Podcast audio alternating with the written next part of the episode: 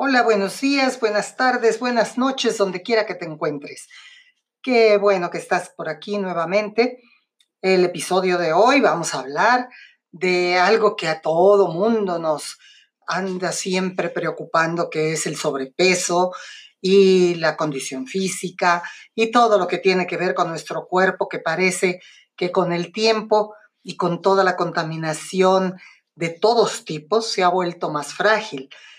Eh, de tal forma que nuestra salud eh, se ve completamente comprometida en cada día eh, cuando salimos al tráfico, cuando estamos en casa, cuando abrimos el refrigerador, cuando nos sentamos frente a la, a la computadora o al televisor.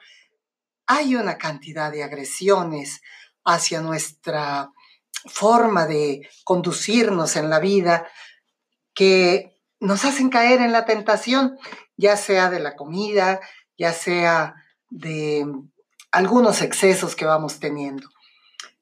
Pero si creemos apasionadamente en algo que todavía no existe, lo creamos. Lo no existente es todo lo que no hemos deseado suficientemente. Esto lo dijo Nikos Kazantzakis y es una creencia que verdaderamente yo eh, comulgo con ella desde hace muchos años. Sus creencias reflejan la salud actual de su cuerpo, tanto como su dieta y su régimen de ejercicios. Si desea un cuerpo sano, pero su comportamiento resulta poco saludable, es evidente que estará desequilibrado.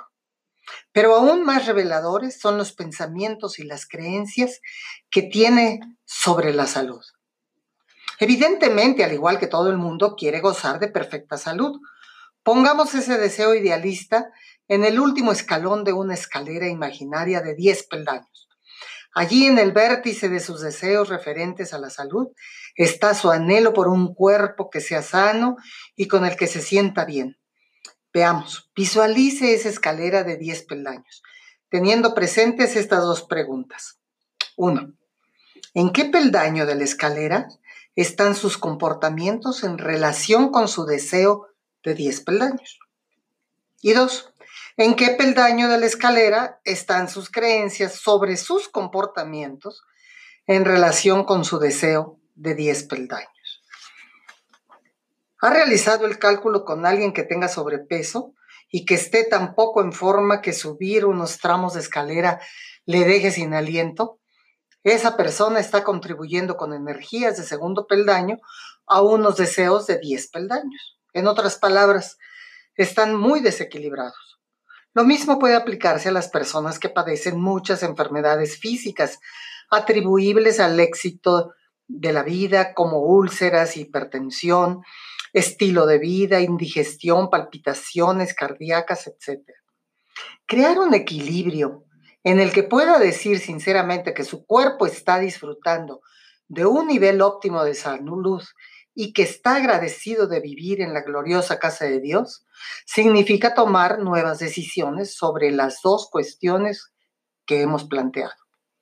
Te sorprenderá saber que no estamos sugiriendo un cambio radical de dieta o que realices un programa de ejercicios diseñado para un atleta o un corredor de maratón, que no estaría mal.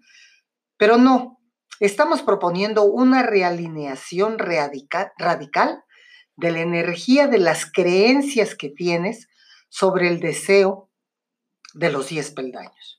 Si tienes sobrepeso, no está en forma, no estás en forma y sufres innecesariamente de enfermedades físicas que están relacionadas con el estilo de vida, esa idea radical que te he expuesto puede exigir mucha determinación por tu parte para superar tu incredulidad.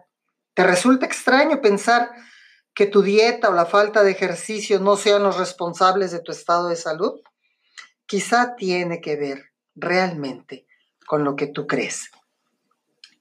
Deepak Chopra, otro de mis mentores, observó en una ocasión, su cerebro produce una sustancia química que transmite su felicidad a 52 millones de sus células corporales que se regocijan y participan. Imagínese a sí mismo como si estuviera a punto de disfrutar un helado de frutas o un pedazo de pastel de cumpleaños. ¿Es feliz o siente culpabilidad y aprensión antes de tomar el primer bocado? ¿De qué creencias ha imbuido que impiden a su cerebro producir y transmitir buenas noticias al resto del cuerpo? Incluso las que están a punto de convertirse en células grasas de infelicidad en lugar de células sanas de felicidad. Por muy difícil que le resulte aceptarlo, es más importante que cambie y examine sus creencias sobre lo que ingiere que cómo vive y cómo vive, perdón, que las actividades en sí de comer y hacer ejercicio. La conexión mente-cuerpo se ha determinado claramente en las investigaciones médicas y científicas. Al adoptar la idea de que su cerebro y su cuerpo son capaces de convertir cualquier combustible en células sanas y felices, se inicia el proceso de mirar alrededor en busca de pruebas que apoyen su creencia más que apegarse a sistemas de creencias contrarios que no producen salud. Cuando se compromete con esa nueva idea radical, adivine qué ocurre. Que empieza a cambiar sus hábitos alimenticios ¿Por qué? Porque comer alimentos sanos en pequeñas porciones hace que se sienta bien y sentirse bien es de lo que se trata esa vida. Pero tiene que empezar todo con un pensamiento que le haga sentirse bien y es el siguiente. Todo lo que como está bien. Instruiré a la química de mi cuerpo y mi cerebro para que conviertan todo lo que como en salud tiene todo un nuevo ciclo de pensamiento que examinar y esa nueva forma de pensar apasionadamente sobre algo que todavía no existe se aplica también a estar físicamente en forma. Cuando cambia sus pensamientos y lo que cree sobre lo que es posible para usted, lo cambia todo, incluso su fisiología. Debe creer fervientemente que usted es un espécimen de salud perfecta, creando así una imagen de sí mismo en la que se vea y se sienta de maravilla. Si lleva consigo esa imagen a donde quiera que vaya y cree apasionadamente en su realidad, logrará un cambio total. Ahora, el diálogo interior sonaría más o menos así. Me dirijo hacia la salud perfecta. No siento vergüenza ni culpo de mí misma ni por mi comportamiento. Si quiero ser un calientasofás, Seré un sofá sano, delgado y guapo. Me gusta mi cuerpo. Voy a cuidarlo bien porque aloja al ser sagrado que soy yo. Cuando inicie el nuevo ritual de cambiar la forma en cómo mira su cuerpo, este cambiará. Recuerda que te conviertes en todo lo que piensas. ¿Por qué pensar en ti mismo de manera que te haga tener una salud menos perfecta? ¿Qué sentido tiene mirarse el cuerpo en tu actual estado de deterioro y aferrarse a sentir una serie de creencias que garantizan que las cosas se pondrán peor? Hay una ley de la psicología que dice que si usted se forma una imagen mental de lo que le gustaría ser y la mantiene y retiene esa imagen el tiempo suficiente, pronto será exactamente como deseo ser. Así de asombroso es el poder de nuestro pensamiento. Pero también digo algo que va más allá de la idea de su cuerpo actuando automáticamente en respuesta a sus pensamientos reprogramados. Cuando empiece a equilibrar expectativas estereotipadas para su cuerpo que no están en armonía con su deseo de estar sano y sentirse bien, notará otra reacción automática. Sus comportamientos empezarán a buscar espontáneamente el equilibrio con la expresión de sus deseos. Puede suceder de forma gradual, pero ahí está. Se ve a sí mismo viviendo sin miedo y o abiertamente concentrado en su apariencia. Esta maravillosa conciencia de aceptación de uno mismo combina con un fuerte deseo de tratar su cuerpo con respeto. Sus hábitos alimenticios cambian sin que haya una decisión consciente de cambiar nada Deja de contar calorías y simplemente disfruta con lo que come. Sabe que puede confiar en la inherente sabiduría espiritual que está programada en su ADN, en su conexión, con su conexión con su creador, que fue el que creó a ese bebé que un día fue usted.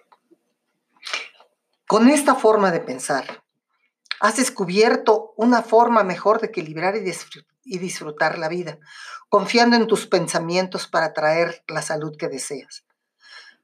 Puede relajarse y disfrutar en viaje, dejando conscientemente que el espíritu intervenga mediante la energía de sus pensamientos. Ha decantado la balanza en favor de sus deseos. Su ego, que se identifica con su cuerpo, ha sido relegado a un papel menos dominante. El espíritu no tiene exceso de grasa, no padece indigestión, punzadas de hambre o la costumbre de comer demasiado. Y ahí es donde ahora ha decidido usted situarse. Está eligiendo pensamientos que están en armonía con su espíritu original. Y al hacerlo, no hay espacio para comportamientos poco saludables. Está en paz con sus pensamientos y cree que todo lo que hace puede convertirse en una reacción sana, por lo que adoptará la misma respuesta nueva automática en su forma de abordar el ejercicio y el bienestar físico. Su proceso de imagen interna recién equilibrada confirma la declaración de William James, que dice, soy un ser humano divinamente sano y en forma. Piénselo, créalo, aunque siga, aunque se siga viendo como una persona con sobrepeso y baja forma, dígalo igualmente. Soy un ser humano divinamente sano y en forma. Bueno, espero que te haya gustado este episodio.